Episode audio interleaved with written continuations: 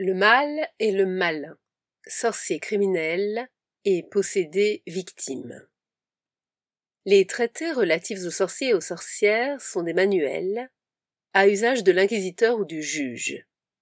Ils participent du domaine du droit et disent comment instruire un procès, valeur de l'accusation, des témoins oculaires, de l'aveu, de la confession, catalogue des preuves, modalité de la torture, détermination de la peine.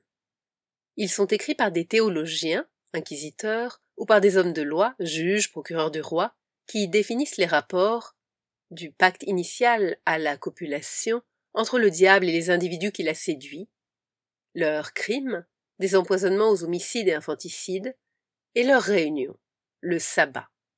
Les développements théoriques sont confirmés par des listes de cas concrets, déposition des témoins, détails des perquisitions, mais surtout transcription des confessions, qui font jurisprudence.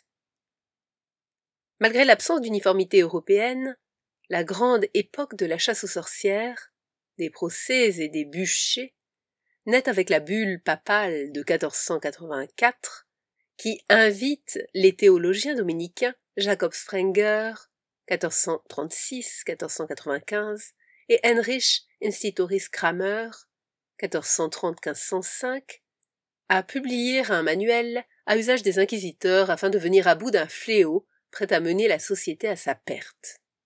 Les sorciers, et majoritairement les sorcières, qui par leurs invocations, maléfices et rites diaboliques, menacent l'ensemble du corps social et de la chrétienté. Rien n'y échappe, des papes aux champs de blé. Tout est menacé par ces organisations de personnes qui, crimes parmi les autres, ont renié le Christ pour adorer le diable. C'est bien ce dernier point qui fait que la sorcellerie n'est pas seulement crime, mais hérésie. L'impulsion, donnée par la bulle papale Soumis Desiderentes, promulguée le 5 décembre 1484, est celle que l'on sait. Et l'histoire de la fortune du Maleus Maleficarum, qui se réfère au texte d'Innocent VIII, n'est pas à redire. Une trentaine d'éditions et diffusion européenne de 1486 à sa dernière édition à Paris en 1669. Ce manuel, livre de chevet des juges au moment où l'Inquisition inaugure ses heures de gloire flamboyante, circule en terre germanique, en Angleterre, en France, en Italie, en Espagne. Transfrontalier, il est aussi transcultuel, et sert les réformés comme les catholiques. Or, ce manuel est aussi un des textes fondateurs des manuels d'exorcisme, ce qui indique une première parenté des deux formes de littérature.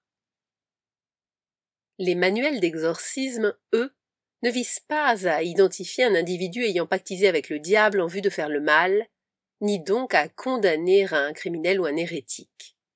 Ce ne sont pas des textes de droit, mais des textes médicaux basés sur des questions physiologiques, philosophiques et théologiques. Ils définissent les apparitions du diable, ses causes et ses conséquences, classent les signes psychophysiologiques de la possession diabolique et, partant de la nature du mal démoniaque, expliquent son pourquoi et son comment, avant d'établir une science médico-théologique apte à soigner le mal. Au centre des questions, ce n'est plus un ennemi prêt à renverser l'ordre social, le sorcier, médiateur du diable, qu'il faut poursuivre, condamner et éventuellement brûler, mais c'est l'ennemi, le diable, qu'il faut repérer et chasser du corps possédé. L'ennemi n'est plus cet individu acheté par le diable, qui prépare des potions pour empoisonner les papes, les rois, les princes et les voisins de toute classe sociale. L'ennemi est le diable lui-même, ayant pris possession d'un corps chrétien pour le tourmenter, lui faire subir d'atroces souffrances, parler à travers lui, voire blasphémer, bref, l'aliéner tant dans ses facultés physiques que psychiques.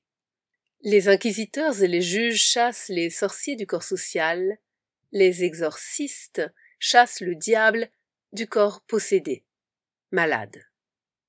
Le criminel hérétique n'est pas le malade, mais les deux formes de littérature ne connaissaient pas de frontières claires. Les traités contre les sorciers et les sorcières consacrent des chapitres à la possession diabolique et, vice versa, les manuels d'exorcisme consacre des chapitres à la sorcellerie. Les possessions causées par des maléfices sont les plus difficiles à soigner. Il est également des thèmes communs. Les modes d'apparition du diable et les opérations de ce dernier touchent tant la possession. Le diable se manifeste avant d'entrer dans le corps, il opère dans le corps, que le contrat passé avec le sorcier. Le diable se manifeste pour séduire, il opère à travers le sorcier.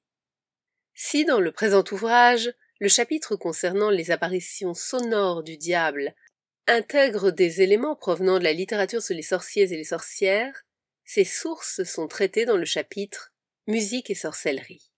Outre certains thèmes, manuels d'exorcisme et traités contre les sorciers et les sorcières ont également en commun leurs sources. Les anciens, le Corpus Hermeticum, traduit par Ficino en 1463, Platon, Aristote, Porphyre, Pline, Plutarque, Apulée, Jean Blic, les pères grecs et latins, Grégoire de Nice, Basile et Eusèbe de Césarée, Athanase d'Alexandrie, Jérôme, Ambroise, Augustin. Les autorités médiévales, Averroès, Pierre Lombard, Vincent de Beauvais, Albert le Grand, Thomas d'Aquin.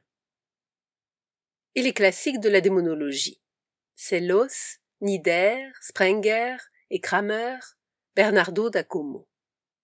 Dans la seconde moitié du XVIe siècle, s'y ajoutent les références aux ouvrages de magie plus ou moins contestés par les autorités ecclésiastiques. Cardano, Agrippa. Un traité comme La démonomanie des sorciers de Jean Baudin, publié à Paris en 1580, se fonde sur l'ensemble de ces sources. De même, le De Veneficiis de Lambert d'Anneau, publié à Genève en 1574, traitant de Jamblique et Proclus que de Psellos. La source principale commune reste néanmoins le Malleus Maleficarum, qui sert de base à toute la littérature contre les sorciers et les sorcières. Rémy, Baudin ou l'encre en France, Mazzolini da Priero, Spina, Guazzo en Italie. Et au manuel d'exorcisme. Menghi transcrit des passages entiers du Malleus. Seuls ces derniers nous retiendront dans les deux premières parties de cette étude.